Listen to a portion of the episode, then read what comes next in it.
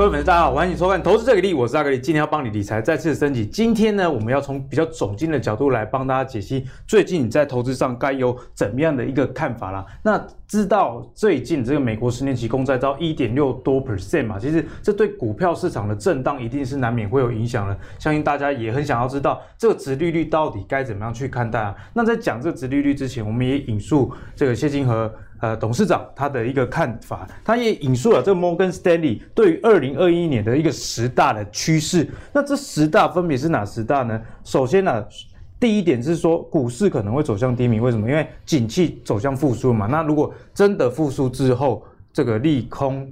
呃，都没有了，那是不是也代表利多出尽这样的一个情形？所以这个是这样的一个意思。那此外呢，也提到这个铜价直逼一万美元了，以前是领先指标，以及新兴市场啊重新大货这个清代跟大宗商品一样，都有落后补涨这个味道。哦，在在嘴米干乐乐等阿格力帮大家挑四个，我们觉得其实我们该关注的啦。第一就是我们刚刚讲的，在股市可能走向低迷，也是大家比较担心的一个部分。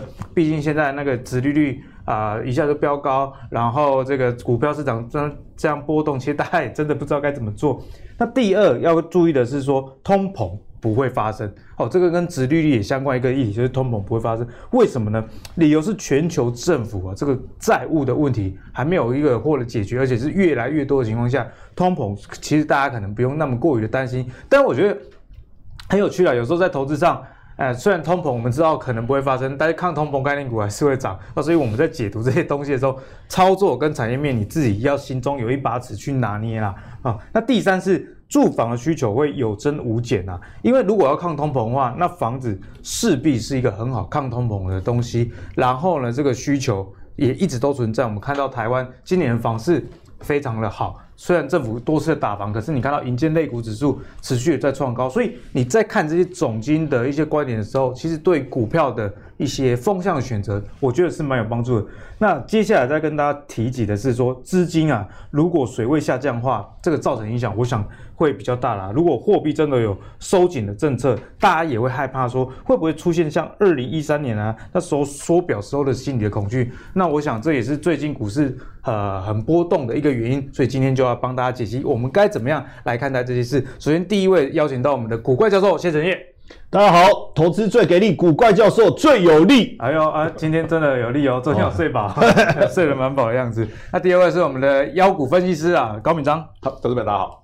那首先先问一下，那美国财政部释出一千两百亿美元的公债啊。啊，其其实被市场快速的消化。那我们有看到这个法国兴业银行全球的总经策略师，他有提到说，如果这个公债殖利率不到两 percent 的话，市场不得安宁。这我其其实是不太懂，所以要请教一下教授，为什么他会说这公债殖利率到两 percent 的时候，市场的波动才不会那么大？应该是这样讲哦，就是说，呃，现在呃股市最怕不确定性。像刚阿格力，你一开始讲到，就是说，如果我利多都出尽了，那就是没有利多了，那我对股市的诱因就不见了。啊，那假设有利多、有利空、有利多、有利空，有人想做多，有人想放空，它实际上市场就会有趣嘛，大家触鼻嘛，我有个期待性，对不对？好，那现在变成是说，大家觉得未来的值利率会上扬，好，可是要上扬到什么程度？联准会。加几盖好利息啊，不也不是几盖好利息啊，就是说它真的升息，因为现在大家都觉得说会升息啊，你有通膨啊，你要升息，你要缩表啊，联总会说没有啊，没有通膨的疑虑啊，叶伦说没啊，不哪里有通膨？哦，他眼睛闭起来，通膨在哪里？有没有那种感觉？那那就表示说联准会就是不升息。嗯，那这个时候大家心里就在想，那你你殖利率一直往上冲，等于债券价格往下掉嘛？对，那。但是问题是，殖利率往上冲，不就代表未来会通货膨胀吗？那你又不升息，因为如果我预期你会升息，我股市的压力会大，我就要跌。哎、欸，对。可是联准会一直殖利率上去，他就跟你说啊，没加，我们没有要升息，那股市是不是又涨回来？然后结果殖利率自己又掉下去，这意思就是说，我的刀子在你的晃来晃晃来晃去啊，你心里是不是很害怕？你到底要不要让我死？你到底要不要让我死？结果当你一刀刺进来，你就安心了啊、哦！我要可以安心的死去。对，那种那种感觉哈，我觉得他的意思是这样。但是当然，而且重点是什么？就当我的殖利率真的到百分之二的时候，我跟大家讲，联准会要采取什么 SOP 的标准动作，是不是就一致了？嗯、你也不用猜测。对对，哦，那我可以跟历史借镜了。那我投资市场该做什么，我是不是就知道了？啊，我到底是要避险，我到底是要做什么？那刚才你阿格力讲到这一千两百亿美元的这个公债一抛出来，把它马上买了，很简单嘛，一点五、一点六的殖利率。我们先不，他基本上买债券哦，它是这样，我资金一进去，我买的这些债券，对，我的殖利率是这样，到期就是那个那个趴费率就直接给我嘛，对不对？那我我每每年拿到的利息，我去回算回推出来的值利率，就是我持有这档公债长期的报酬嘛。哦，它的逻辑是这样，很简单。嗯、那所以我可以接受一点六，我就买了嘛。那你说万一债券价格跌呢？没关系啊，我还有另外一批钱去标二百分之二的值利率的公债嘛，哦、我又更便宜嘛，这也 OK 嘛。所以其实代表是什么？市场资金还是相当多，非常充裕，大家还是追求安全，这个倒没有什么问题。那所以，那接下来如果我们从股市来看呢？因为哦哦，我还没回答问题啊。哦，从股市来看哦，其实我给各位看看这一张哦，这个是很明显的分化，什么意思哈？我们就挑这个道琼跟这个这个纳斯达克哦，两个，因为纳斯达克大家很清楚就是科技类股，科技类。那为什么我不拿 S M P 五百？因为 S M P 五百有科技，有传产，有金融。好，我就所以我没有办法很明确的告诉你真正的差异。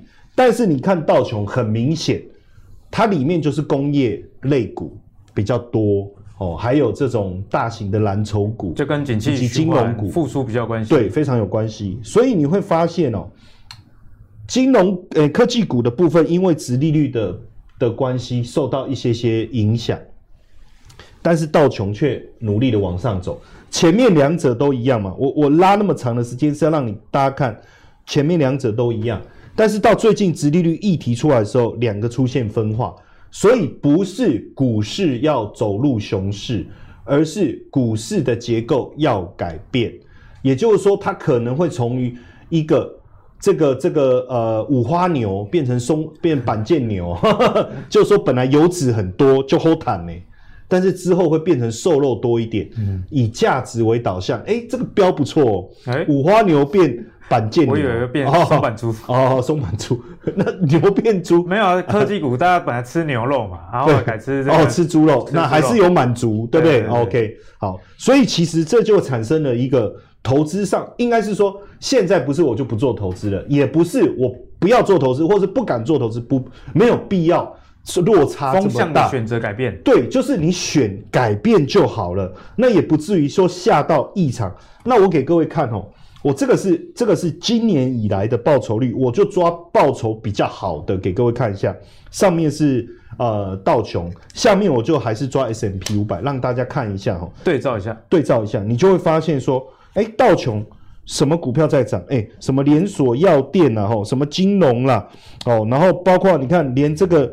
这个这个波音都都起来了，也就是说跟着景气上来的股票都上来，诶，S M P 五百还是一样，好像你看雪佛龙这里也有嘛，这就是能源类的，对不对？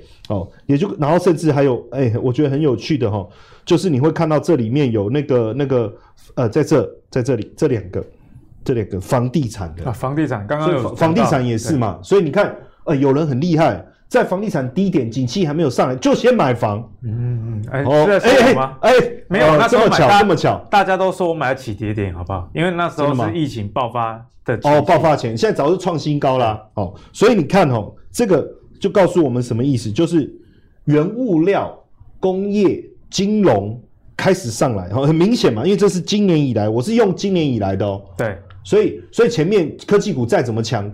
其实应该也跌回去，我没有在做排序给大家看，所以我觉得现阶段投资的思维要比过去哦，我我简单讲哈，去年啥都北走，闭着眼睛带好输进去，有没有成交？有，有没有赚？赚。对不对？去年我觉得确实确实是这样哈，那也没有什么高手不高手的问题，素人都能变股神。去年高手反而赚比较少，因为太多风险意识。对，但是今年我要跟各位讲哦，高手的天下了，因为我们有风险意识的人，然后你真的懂股市，财报的评估的，懂财报，懂基本面哦，然后你懂得整个经济循环的角度的人，你你就会开始做一些调整，要不然很多人还在买。台积电啊。哦，不是买台积电不好，但是我的意思是说，你要有不同的思维去转变你的投资风格，对不对？对对对，这个很重要。就是不能只有台积电，也并不是说台积电不好啦。对，只是在短期上确实这个呃资金，我们刚刚看到这个。呃，纳斯达克的指数它是比较疲弱，反而是这种工业相关的道琼哦，是持续的在创高点的表现。所以呢，总结这个陈燕刚刚的说法啦，其实股市的震荡啊，你看到台湾科技类股的下跌，不要太害怕，因为台湾毕竟是半导体这权重蛮大的，将近百分之四十。所以呢，如果如果你把这个格局从台湾拉到美国的话，你会发现，其实整体的股市并没有不好。只是说这个资金流动这样的一个问题，接下来我们就请教一下闵漳啊，在直率是利于这个议题，以及我们刚刚讲到美国不同指数的比较，我们能有怎么样的观察？好，那我觉得直率它其实讲两趴这件事上，往两趴走吼是必然的方向的，而且到的时候会会比较好。其实我蛮认同这个观念的哦。其实，呃，对于 FED 的决策来讲，其实 FED 自己也知道说通膨迟早会来，因为我一毕竟印了那么那么多的钱。一开始是希望我借由大量的救市、大量的印钞的结果，让殖利率让整个通膨拉起来。因为吼投资路上吼，其实如果大家对一些经济学的名词比较了解的话，通膨哦绝对比通缩好。这是一个很基本的，通膨一定比较好，不要过热就好。对，通膨怕的是过头了。比方说，通膨超过很高的数据的时候，大家会担心市场过热。可是这个过程跟股票市场就很密、很密切的关联性哦。我我简单解释一下好了。如果今天殖利率来两趴，对于 FED 的决策来讲，美国联准会会觉得，嗯，我是不是真的开始有足够的良好的，哎，我们的经济真的回来了。我们经济真的可以温和上升了，我再来决定我有哪一天可以机会，哎，我说个表，或者哪一天真的有机会，不能老是零利率吧？总有一天我会恢复正常的利率水准啊！所以这才是 FED 是想做的啊！所以我们刚一开始不是聊到，哎，为什么大家会看通膨两趴？其实你要更往上看，我们直接看哈，如果通膨两趴或者殖利率两趴这件事真的持续往上的时候。对于全球股市来讲，不见得是坏事。它是告诉你，真正的诶有良好基本面的经济成长的复苏是真的产生了。FED 要的是这个，他希望有良好的通膨，有正常的通膨啊，大家不要那么害怕。所以总有一天，全球股市，也许明年我们可能会看到，有一天 FED 真的终于愿意敢升息了。嗯、那一天一定会来。所以我们现在面临的问题是，我们在一个过渡期嘛。零利率，哎呦，股票消股票消化股啊，大家会担心，对不对？随便买随便卖，哦，台积电涨好几倍，台积电可以涨超过一倍也扯啊！去年才两百，去年三月十九号是两百三十三十五二三五点五，去年三一九，我记忆力超深刻，我说三一二三五点五，现在打八呢，高点还到快。对啊，这个你自己想想，一个权重这么重的股票在台北股市可以涨这个样子，超过一倍。那你说台北股市其他的妖股涨十倍的都大有人在啊，还不是一两档一大堆？所以随着整个市场哦，整个大家对于通膨殖利率的那个担忧出现之后，这个市场很明显的在改变。那以下几张图哦，给大家做参考，很好玩。这跟刚刚那个陈彦哥讲的一样哦。你看哦，一月份时间点哦，哎，一月份他换新的图了，对，一月份换新的哈，一月份到现在，哎，通膨突然出现了。好，我们就看过去这两个三个月的时间，全世界的股市涨成不一样。如果你看费半弱啊，难怪台北股市台积电不会涨嘛。费半啊，台积电 ADR 啊，哎，龙博 K 的话，人家说台股的加权指数其实就跟费半就跟费半一样啊，是孪生兄弟，孪生兄弟啊。就是费半的相关系数跟台北股市的加权指数是最高的，因为台积电哦，这是很明很密切的。但你回头去想，哎，可是不对啊，台北股市没那么差啊。台北股市最近也又逼近新高了，啊，没有那么差啊。那啊，费半涨这样，这台积电不涨嘛？所以你今年还跑去买台积电的可能，对，就会等比较久了。不是不能买啦，是你可能要等很久了，因为买的不会动，你买的干嘛？除非你说啊，我就是存股嘛，管它不管多少钱都可以买。但我还是那句老话了，可以便宜买，我干嘛买贵的？对啊，我哪一天台积电回到一个我喜欢的数字，我再买不是更好吗？但台北股市真的不好吗？其实不会。你看美股哦。刚那个教授讲的是道琼，我们来看 S&P 五百，S&P 五百是全球全美五百大嘛，它是跟美国真正的景气有相关性的，就是说，如果今天美国的整个经济往上的时候，S M P 相关各行各业会一路向上，它不是走科技股，它是全包了这五百大，所以你回头想想哦，台北股市最近涨的股票是什么？传产、金融、塑化。钢铁、股泥，你觉得不怎么样的，今年都涨了。而且最近连你看，连塑化股一个礼拜可以涨那么多，你不觉得很夸张吗？可以回头想想，当台北股市资金有方向的时候，我如果不是只做科技股的朋友，今年不就是你的机会？对啊，还是很多人喜欢传产股啊。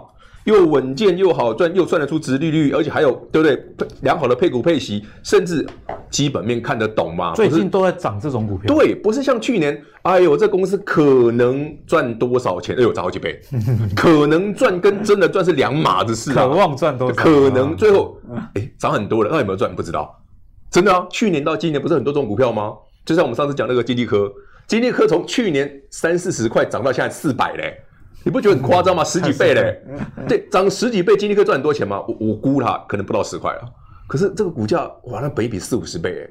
那你从去年哇，去年才赚那么一丁点，对，台北股市哈，从去年到今年，这种涨幅很大的股票，在今年要小心一点，因为它可能把未来几年的利多都用完了。人家说怎么上去就怎么对，那你就要小心，你就回头很想，哎，那我们这个节目最近一直在跟他聊传产股，传产股，哎，低息嘛，别太谈啊。你调整一下投资的节奏 S M B 还在创高吗？你怕什么？多头没有不见。我觉得大家要参考闵章的说法，因为闵章在过去我们节目中老是跟大家提一些比较 标的股票，对。可是最近改邪归正哦。对对对。上次跟大家讲台达化嘛。台达化对。那台达化最近大家看到涨势也非常强势，一个礼拜涨两成多嘛。所以这也告诉大家一件事：有时候投资。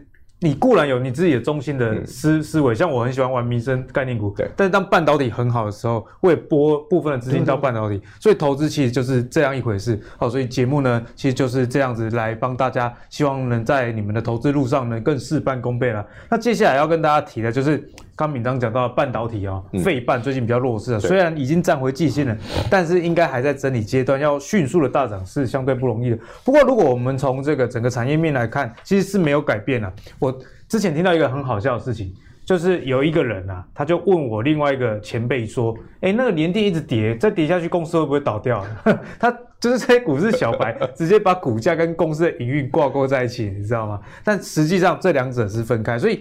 股价低的时候，你更应该去看的就是产业哦，那你就知道当啊、反转的时候，到底是能不能买。我们先来看一下半导体啊，其实涨价缺货还在持续的发酵。例如说，呃，全球最大的这个高通哦，高通大家都知道，他说啊，执行长说，晶片的短缺的状况会延续到今年的年底哦，所以到今年一整年。目前看起来是无语的。那我们看到这个像是敦泰，敦泰最近上涨也非常多，以及这个做 NB 风扇驱动 IC 的茂达，他说第二季啊会开始涨价。所以从高通这种国外到国内的这个些敦泰啊、茂达都不约而同指出，这个景气半导体的景气还是会持续好。以外，我们再来给大家看一个。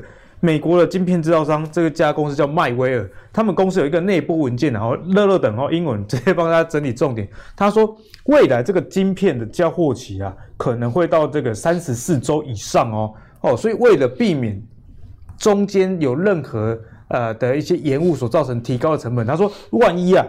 呃，这个成本提高有可能是提高到百分之三十。从这种种种迹象来看，可以知道，哎，半导体其实产业面没什么问题啦。哦，所以台湾的半导体该怎么看？还可不可以持续的去关注加码呢？我们先请教授。哦，因为制作人说这一段很重要，产业要多琢磨一点。所以当然了，你看台积电的股东都到九十万，所以我就做了这一张。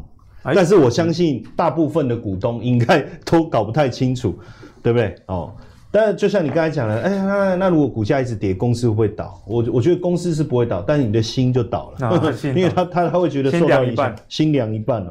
那基本上，我觉得我们在谈 IC 设计这个部分哦，我们其实等得先理解哦，实际上联发科是台积电的客户，也不是联发台积电是联发科的客户。所以这中间上中下游，上中下游，我们其实要弄清楚。我先跟各位解释一下哈，基本上我们大家现在很熟知的，这叫 ARM，ARM 架构，这个已经未来应该是会取代这个 Intel 哦，应该没有什么太大的问题。省电嘛，效能又不错。那 ARM 是做什么的呢？其实它就是做我们所谓的细制材，也就是说，当我要去设计这个 IC 的时候，其实我会有一个智慧财产权的这个授予。让你知道怎么去做，你能够符合我的这整个架构，这叫 ARM 哦。台湾也有做，对，台湾也有做叫创意哦，创意。但是呢，真正在做 IC 设计的是谁？其实就像 Qualcomm 哦，像联发科哦，这这样子的公司，他们就是在做 IC 设计。也就是说，当这个 ARM 它把这个架构设计好以后，你照着它的电路图，你再去发挥你自己的、嗯、的想法，再往要怎么样去延伸哦，做成五 G 手机要用的，还是做成伺服器哦，还是要绘图的，这个叫 IC 设计。但设计好以后，你就真正要把产品做出来了嘛？那怎么做呢？就要交交给什么？以前这就是 Intel 自己做嘛，现在就后来台积电出来以后，就交给台积电做代工嘛，或联发科嘛，就是在这个部分，对不对？好。但是做完以后，我要不要把做好东西要不要包包嘞？有啊，包包嘞，看有没有漏水啊，会不会漏电，可不可以用？所以像日月光，哎、欸，我们简单讲叫封装测试嘛，哈。所以这个产业链其实就是这样。但是还有更下游的是什么？就是我来做一下你的这个这个通路有没有模组啊？做成通路，这个就比较下游。那基本上我们要理解哈，上中下游的关键这当中的一个角色的扮演，越上游。它的转嫁能力越强，也就是说，台积电因为它的订单接不完，所以它要涨价嘛。对，OK，那涨价谁要吸收？当然 IC 设计。那 IC 设计吸收了，对不对？那问题是，它又要跟这个 ARM ARM ARM 的部分，它就是收这么多钱，它不可以转嫁给他。那现在就是 IC 设计业者可不可以转嫁了？那要不要转嫁？你你要不要接受我涨价？苹、嗯、果说 No。那你就不要跟我拿我的晶片组嘛。哦，原来是这样。那你不跟我拿晶片组，要跟谁拿？哎、欸，你那个很假，你明明知道。你要说 哦，原来是这样。哦，有没有？好，还演一下说哦，你好像不知道，对不对？不是，当主持人你不能、哦、就有时候要演一下来宾的风采嘛，做球。哎哎哎哎，这个讲得很好，没错没错。但是我看了就是，嗯，哎，这个球，哎啊啊哦，没有，因为你太知道我的程度了。对对对对对，好好。好，那你那那我的想哦，对，所以你应该是帮我们的听众回答啦。对哦，原来是这样。站在观众的角度，对观众的角度来帮我回应一下。所以实际上大家不用担心台积电涨价，为什么？因为联发科可以做，哎，但是小的 IC 设计就难转，就不一定哦。等一下我会再解释，不是 IC 设计就上游，为什么还有小的哈？好，那我们就接下来看这个，就是我们的讲 PC 板电路板上面对不对？它不是就有这个 IC 吗？就我们讲的这个机体电路嘛，哈，没错。然后呢，里面就有这个呃，台积电帮我们这个这个 DUV 深紫外光还是 EUV 极紫外光，嗯、就是帮我们把它显影上去，把线路画出来。OK，好。那当然，如果是以比如说五 G 最重要的，比如说我的这个五 G 的这个手机的这个整个整个晶片组，那啊联联发科做了，当然没有问题。可是旁边有时候你面板要驱动一下。你的开关要控制一下。哦，所以这个就是这些就是驱动 IC、控制 IC、触动 IC 这些，那不一定是台联发科做了，因为那个东西是这两 G、这两 G 爱爱走不爱走爱青菜，就好比如说我一个开关要不要 IC 要，要，可是有什么好设计的？啊？不就这样吗？那可是问题是这个东西你还是需要，那这就谁来做？小型的 IC 设计？所以你刚刚说 IC 设计大小之分，那你说它可以转嫁吗？很难呐，就很难了哦，就很难了哦。但是，所以我们先看一下哈，我先给各位看一下，这个就是最近 IC 业，我后面圈起来哈，就什么 IC 什么 IC，你看哦，今年的这个这个不是我刻意呃，就是抓涨的来排序哦，因为我们有所谓上市公司半导体类嘛，对。哦，那其实 IC 我们刚才就理解，其实它就是半导体，大家不要不要以为半导体永远就是台积电、联电、日月光制造，还包括 IC 设计也是半导体哈，这个。没有看我们节目的时候，你的程度是这样。看完以后，你程度要提升嘛，对不对？好，那我就你就会发现说，哎，真的涨最厉害的，就是 IC 设计类。可是你可能会担心说，哎，可是这个是叫 YTD，就到今年为止很厉害，可是最近会不会不好？对，但是你看哦，我把最近一周的也放上来哦，哎。表现还是不错吧？都涨蛮多的，很多超过十 percent。对，你看这个天津玉哦，不是天玉啦，就叫天玉哦。因为上次跟我就有时候问，没有金在你中哦，对对对，有时候你中文不好就要念成天津玉，代表含金量高。到底什么是天津玉？这样哦，就天玉这样。好，所以你会发现它的涨幅很惊人。那我们仔细看哦，这里面你就会发现有驱动 IC，有控制 IC，各种 IC 类的。所以其实 IC 设计的族群。你说在整个五 G 也好，在整个这个电子行情喷发的过程中，不可能有一个东西会缺席。什么意思哈？难道我手机可以只有五 G 里面的晶片组，我却不用面板的 IC 触动？我不用驱动 IC，我不用控制 IC，还有镜头也有 I 控制 IC 耶、哦、，IC 无所不在，这么多，那你说其他都不用，不可能哈。所以我觉得这个部分大家要理解。那当然，我觉得如果你对中小型的 IC 不是这么懂的话，哈，不感兴趣的，而且包括比如说我们资料在传输的时候也有传输 IC，然后包括你看哦，这里面还有一个记忆体的，你看哦，这里包括多媒体有没有？多媒体，还有包括记忆体，记忆体在哪里？我看一下，这圈太多了，圈到后面都忘了，在这。反正就做什么都就就很多，对了。所以你能你能念出来的电子零组件的产品都有 IC，你加 IC 一定对哦。所以太广泛了。但是就是里面有比较高阶的产品跟对有低阶的产品、入门的产品哦。当然我高价的、高毛利的、低毛利都都有。但我觉得说，当然回到联发科身上来看哈。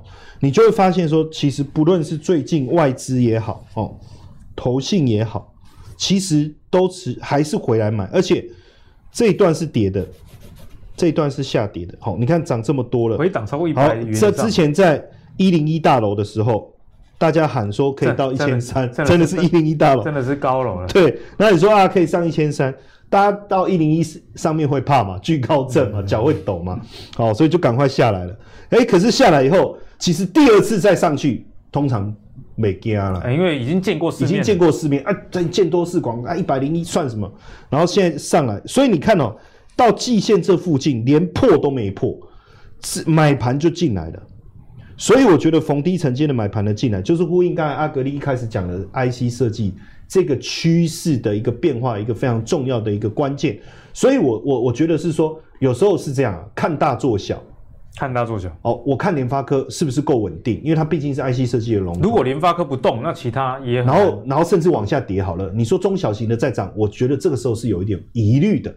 那如果说联发科在动，其实不用涨太多。你看像，像像呃，昨天也不过才涨零点八九，对不对？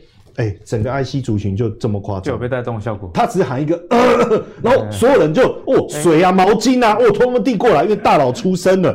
哦，都不知道这种 feel 啊。所以我，我我我觉得基本上看大做小了。但是如果如果说你求稳定，那当然你就是看大做大。但是你想要多一点点报酬率比较好，像像敏章这样，而且他是喜欢妖艳一点的，那就看大做小这样。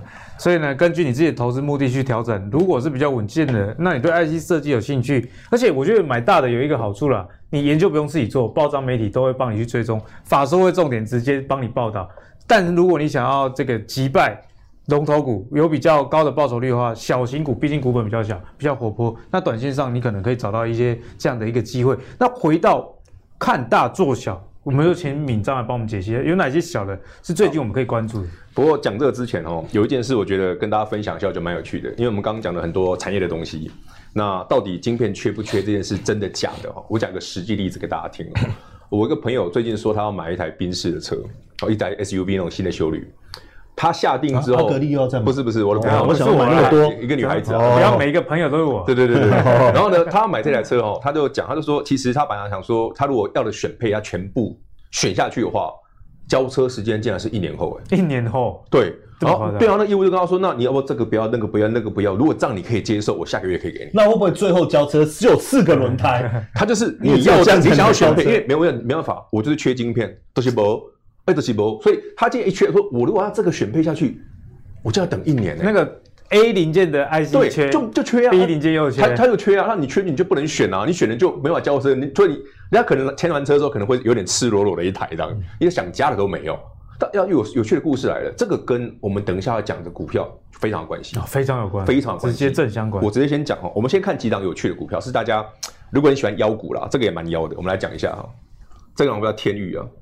天宇之所以妖哈，是因为它去年从四十块涨到现在，很多人在猜，哎、欸，还没停呢、欸，我已经停很久了，还在涨，还没，有人在猜了，他今年可以赚多少了？但这个数字因为是预估值，我们就听听就好。有人猜十块到二十块了，好，有人这样猜啦，所以这个股价你说贵不贵呢？你就自己去评量一下。可是缺为什么？我们刚刚讲的车用晶片缺了，哎、欸、啊，这驱动 IC 跟你车用晶片什么关系？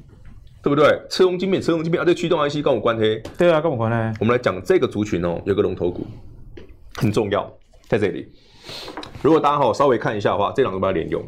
三零三四的联咏哦，如果快的话，应该今天晚上或明天早上，大家新闻媒体就会看到 Morgan Stanley 出了新报告，又调升它的评价了。那他看的是什么？其实一个逻辑哈，这一家公司是全球数一数二的驱动 IC 厂商，但是 Morgan Stanley 看到的东西是什么？联咏哦是个 IC 设计没有错，但它的晶片来源是跟台湾的联电拿的，就是联电是它的晶圆代工。好，联电是它的晶圆代工，给它的是八零九零纳米跟五五纳米，就是成熟制成的这个部分哦，刚好跟车用晶片的部分是重叠的，重叠是重叠的。也就是说，车用晶片，你刚刚我们的故事，哎，很多报纸新闻都说缺车用晶片，真的吗？这是事实，因为人家要下定的时候就是某的是某一毛，或者三欧里啊。那既然这个车用晶片在今年下半年，市场会慢慢改变那个 booking 的部分嘛？诶，我可能会从联电的产能挪一些些去做车用晶片，一定会嘛？轮不到台积电啊，好，因为台积电不做这个，台积电是是先进制程的，成熟制程的才有可能会挪去做车用晶片。好，那车用晶片会挪过去，那它呢？它要的部分会不会少了？诶，对哦，对不对？那我一样是八零九零奈米的东西，我刷几块可以做车用晶片啊？我也要那么多，那那你你联电可以给我足够的量吗？那是不是两边？这些反而不是最高阶的 IC 设计的业者，他们在抢晶片，车用晶片在抢，驱动 IC 晶片在抢。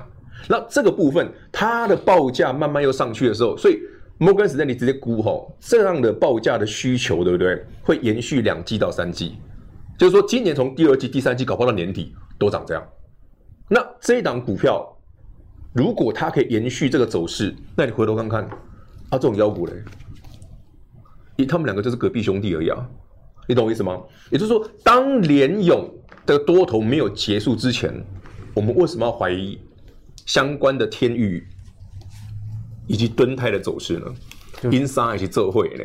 你知道今天连那个谁八零一六今天盘中涨停，对，就是除今天除了联咏之外，另外三档全部都涨停。就是说，当市场的 IC 设计，哎，怎么这一波轮到这一挂的时候，你回头想想它的基本面，它的产业逻辑对不对嘛？如果对的话，那不用多说嘛，改天有机会大家自己找买点喽。因为股票就是这样子，当市场说，哎，科技类股今年没那么好的时候，哎，唔丢啊，台积电不好没错没涨啊，但这种涨了、啊，这种也涨了。就刚刚教授讲了，半导体不要以为只有晶圆，半导体不是只有台积电联电好不好？半导体这个也是啊。这虽然只是说，哎，好，好像有点不太熟，不会啦。股票涨多，人自然就熟了啦。其实就像去年我们举的例子嘛，我们去年讲的妖股嘛，这很妖啊。其实我算过哦，它涨了十几倍，从三十几块涨到现在。去年到今年，实际上我我当然啦，短线上我不建议大家买哦，因为这个股票基本面有可能跟不上。就是说，我们从它的获利能力跟它现在股价的位阶。因为它两个是不相称的，没错，就，就是你去想哦，三十几块涨，哇，十几倍，好厉害，好厉害，不是这样子哦。你不要看到前面很强，然后你就一直想买。这种 IC 设计的标股哦，有个很大的特色，怎么上去，很有可能会怎么回来。大家可以理解吗？当这种股票它把利多逐渐用尽的同时，通常股价都在最高档，那你看起来最美的时候，所以投资的风险哦，尤其是这种科技类股。它跟我们之前介绍的传产股就很不一样哦，传产股就是哎、真的可以很长多的走势，而这不是哦。这种科技类股，包括刚刚我们介绍的 IC 设计，它好可能就那一两年，好完了呢要休息好多年。所以你不要说哎、股价强我就对它很好奇，涨十倍是飙股，没有 no no no。去年到今年的很多科技股涨完之后，对不对？你今年再去追会有风险，反而是这一波你看这种比较有机会的。走个比较更长多的，你再参考一下就好了。所以我们就用这几档都是 IC 设计的股票，这些给你看差不多呀。好，当然后面可能有人会放一些利多啦，我们就不对这些做评论，只是说类似的股票在今年一定有机会。那目前来看，驱动 IC 的部分。应该还蛮明确的，所以敏章讲的也很清楚。我们可以观察这个驱动 IC 的龙头联咏，联咏，所以联咏如果这个多头格局还能持续的话，嗯、相关的族群你就可以去啊做一个追踪。那我觉得这样的逻辑也适用在每一个产业类股啊。啊，比方说你食品就看统一嘛，那那个晶圆代工当然就是看台积电之类的。如果龙头的状况不错的话，你整个族群才有办法去 buy 基本面反映在它的价格之上，好像去年很多啊、呃、这产业其实像我自己包包含我自己的选股经验也是，那些股票基本面都不错，可是当老大不表态的时候，你 小弟们基本面再好再成长不会跟的，这也是没有什么用。啊，所以大家要留意这个资金流向的一个问题。哎、欸，我补充一下，其实我们记得记不记得在。应该是好几个礼拜还还是多，就是我们跟木华哥有一集，有没有制作人不是特别安排的那一集，我们其实就谈了 IC 设计。有那时候蛮早就谈 IC。对，我们不是最近，大家不要误会，以为说啊市场很热，P 三零公司啊，不是哦。我们很早那时候都还这个族群还没动，我们就在说下一个族群要做什么那一集，因为我刚才在华为，我我也不知道是哪一集，就我觉得大家可以回去找一下。对，当然我我再补充一下刚才这个铭章讲的东西哦，实际上像这个比如说天域啊哈，比如说像这个敦泰啦，像这个连结，其实都被人家讲说涨多了要跌也跌，可是很奇怪，它就是可以锁涨停。哦，这当然是昨天的哈，它就可以锁涨停。因为本益比太高，大家都说本益比太高，本益比太高。你看天域一百三十几倍啦，好，敦泰是七几啦，然后这个连捷是七七倍啦，吓死！但是这个本益比都是用过去已经获反已经公告的资料来看的。如果我们去看一个营收成长七十三趴，营收成长六十趴，营收成长五十几趴的公司，到底本益比应该给几倍才合理？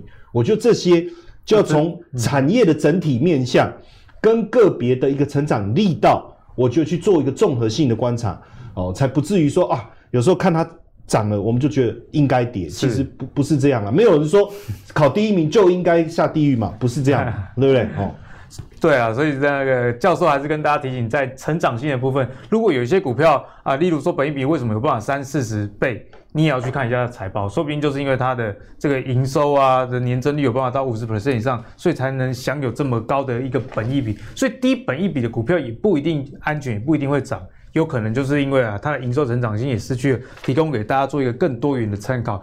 接着我们来回到筹码的一个部分，筹码我们该关注什么呢？首先啊，先看到这个龙券。好，融券的余额有八十六点七万张，那帮大家扣掉 ETF 之后，大概有四十四万张。那这四十四万张最近要面临的状况是什么？强制回补啦、因为在上市柜董事会开这个股东会的前夕啊，通常这些股票都要被回补。所以当这些龙券回补的时候，有没有一些回补的行情，让大家可以短短的冲浪一下？我们先请教授来帮我分析。我们我们先讲一个很有趣的哈，就是说。呃，我我讲一个故事哈。有一次我去一个演讲，然后有一个呃老先生，然后他就跑来跟我聊天。他说，他就问我一档股票，我那个名名称名字我已经忘了。然后呢，就问我说这个股票怎么看？好，那当然我我就很热心的告诉他他的基本面从线图这样。然后我的意思就是太复杂了吧？他只是要问说可不可以买而已。没有，但但是我这个人就是这样很认真，我就像做节目一样，然后就讲讲讲，然后我就说这个股票哦很好很好啊，然后越。讲越好，他脸越绿。我结果原来是他是放空，你误会了啦。然后那讲完以后，他就自我做了一个 ending。他说啊，没关系啊，反正涨上去我被嘎了，我再空一次更便宜。所以其实你就会发现说，呃，会去呃融券放空股票的人，跟融资买进股票的人心态其实不太一样。简单来讲，我融资买股票，我是希望看到你们成长，但是。融券放空的人是见不得人家好，跨 跨北宋对吧？你今你起码可以起码什么意思？林北 哈那种感觉。其实你我们注意看哦，最近这个这个这些股票都很强嘛哈，可是券都一直增加，这个基本上就是一个心态。你看这这个都是券增的，我就帮各位整理一下前十五而已啦哈，后面还有很多券增的哈，这个都涨停，昨天呢哈涨停涨停涨停，那空越多涨越大哎。怎么这样？就是券增越多的，它的涨幅越猛。那你说是不是因为轧空回补？其实它基本上，我跟各位讲，融券轧空的流程是这样：股票先持续的大涨，然后呢，券空的人他边涨他边增加他的空单，然后呢，他心态是什么？我不相信，我等不到你。这可能以前那个总有一天等到你这个歌唱唱太多遍了。对。然后呢，等到最后券空已经增加到一定程度的时候，一鼓作气嘎空，那是最后一波，所以它会呈现大涨前，呃，就是比如我大涨分两波，第一波是券又一直增加，看不爽；第二波，特这个这个是所谓的强迫性的，比如说你要回补哦，或者是这个股东会啊，或者是这一类的停资券的，那他就再再被嘎一次哈。所以我们当然也也在试去想说，券资比高的有没有机会哈？但是我要跟大家提醒一下，券资比高，当然因为如果你融，你要先有资才有券嘛，所以一旦券资比高，就是我只要资回补了，我资减少了，那我券一定要回补嘛，对不对？好，这个是它的它的逻辑。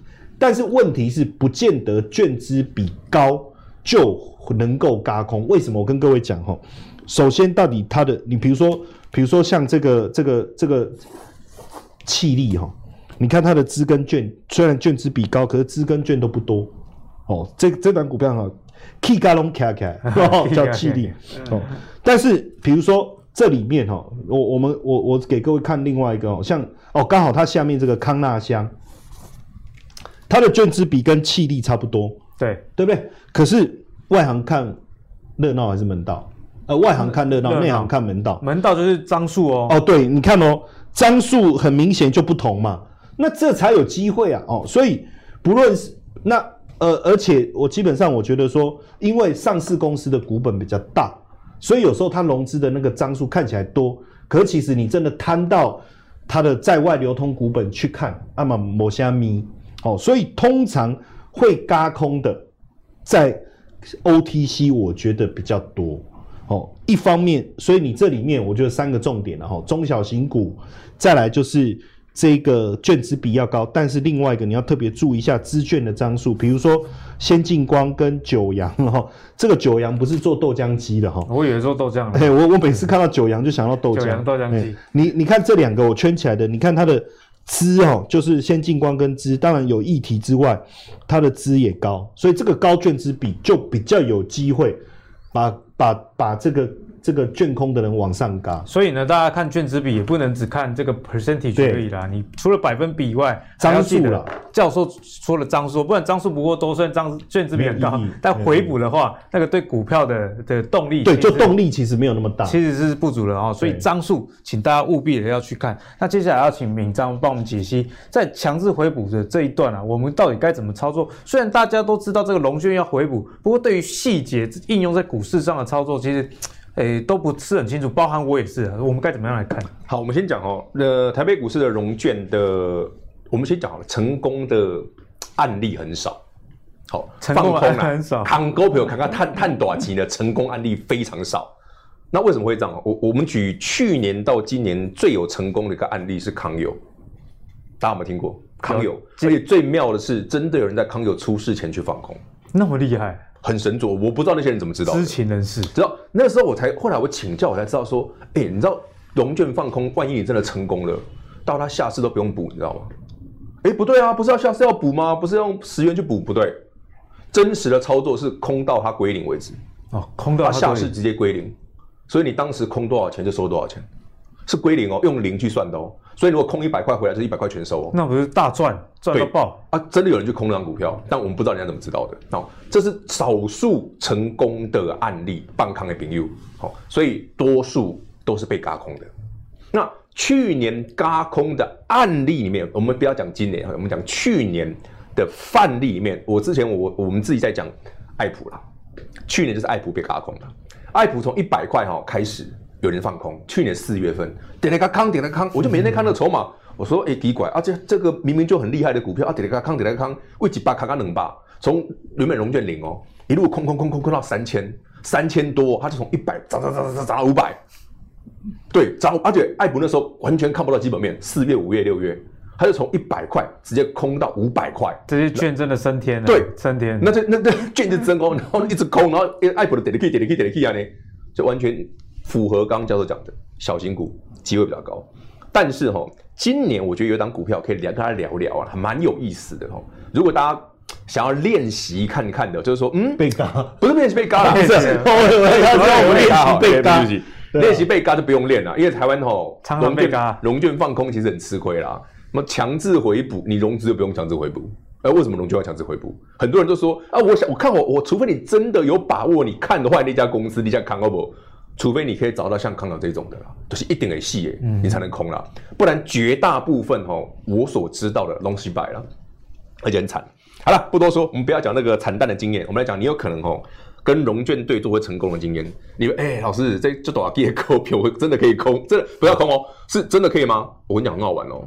以前大家哈都很看衰鸿海，你知道吗？这没办法。这鸿海呢，因为谁叫他喊两百？对呀，那郭董喊起来喊两百，那么郭董都要退休了，他他怎么离两百越来越远了？哎，去年台积电一路涨的时候，你不很呕吗？啊，我鸿海去找 call，有没有？记不记得？你们觉得这什么？对，所以你们这种股票哦很好玩，这是人的心态啊。因为这只能跨水一在，就一涨上去就给它扛了。所以最近我发现很奇怪哦，台北股市，诶台积电都没 key 哦，但大型的电子股里面这一支最猛，红海算相对抗跌，对，相对抗跌，而且诶来快创高了，今天已经快创高了，这很妙哦。可是你去看，诶鸿海这种股票到底有没有办法，人家放空我们占到便宜呢？其实有迹可循的，去年就有人这样干，而且还成功，很好玩。来给大家看一个股股泥换新的代机哦。所以呢，强烈建议投资朋友们没事不要乱放空，尤其是多头行情里面，你放空失败的机会非常高哦。建议你做多了。来，融券哈，一年或两次归零高，一个是股东会日期确定的时候，一个是除权息的时候。那为什么融券归零高？呃，我们的法规上的说法是说啊，我们要确定那个股东名簿上面的人数啊，就是说到底项目积极勾票嘛？哎，我要确定股东会作业，对对，作业问题嘛。啊，啊，另外一个的是。阿瓜被除权息啊嘛，所以我要确定了人数嘛，啊就叫你强制回补啊。啊，每逢这两个时间哦，层层板板，唔通放空温系。可是相对的，可不可以说我们可以把握这种时间点？啊，对啊，赚钱。唔通放空就是可以做多啊，那不就是送分题了吗？唔通放空那就是对啊，我们买都有赚嘞。这个时间点去买反而会赚钱呢，即便是这么大桶的股票哦，叫大基的股票哦，照样会有人被轧空哦。所以说不是走中小股，中小股轧空很恐怖啦，千万不要乱来。你看爱普上一嘎就一百变五百，这种轧空哦看起来比较没那么恐怖啦。但是你去买的股票，哎、人家融券归零高，你去买都赚，全部都可以赚到小便宜哎，全部都，而且每年都这样，不是走今年哦，去年也是，前年也是。其实我统计过哦，每年是因为以前常常客问我。哎，David 啊，啊，什么时候到底可以放空放空做股票？David 是谁？David 是我了。哦，他想他们希望跑一个 David 出来。哦，他们问我说：“喜欢你，你要放空？”我说：“几个逻辑哈，第一个，台北股市震到空头，震到空头，而且是很大的空头，才有办法放空。什么叫很大？你大概要像二零零八年那种那种规模放空才会赚钱，不然通常呢都失败。而且再加上台北股市每年又有两次融券强制回补，有放空经验的朋友，你有没有发现过？”哎，金甲呢？每次都是融券归零之后才开始跌嘞。对啊，那相对的，你听完这一段解说的朋友，你就知道什么叫做有机可乘了。当有人在放空这样的股票，而且券资比很明显的时候呢，往往都有这种轧空的力道。所以那个地方就是你，哎，对我可以占小便宜，常常赚得到。好，给大家做参考。那至于。为什么会有人喜欢放空？这个我们就不多说了。我我也不太理解。这是一种人性啊，这是人性，见不得。他或者快一快，就我就不爽他涨嘛，我就一直空他啊。啊，通通常这个下场都不是太好啦。所以还是建议投资朋友们哦，如果你要做多可以啦，啊，你没事不要乱放空啦。台北股市的整个多跟空的那个条件哦，很明显的是不公平的，是不公平的。所以如果您呃，对我们刚刚讲这一段，如果有听进去哦，希望你。这个阶段哦，起码三个月哦，时间被搞啊，有有可能就有可能要小心不要受伤啊，小心会被 K 到，那不要乱放空了，真的对大家是没什么好处的。对啊，我觉得在那个看我们节目也是一样，不要想要放空，因为常常会有一些酸民哦，不要当酸民，当酸民不会让自己进步啊，好不好？那今天的节目呢，我们跟大家同讲，虽然这个公债值利率的上升造成股市的一个动荡。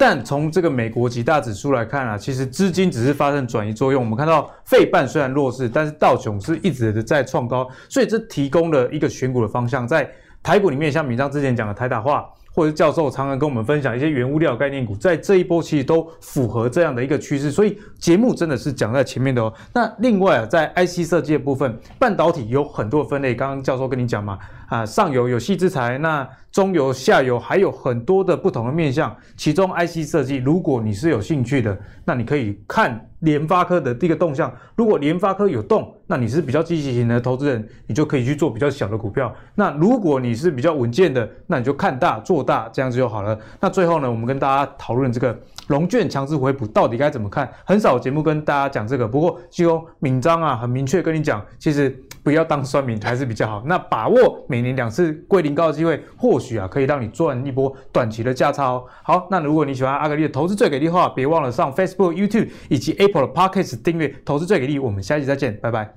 拜拜，拜拜。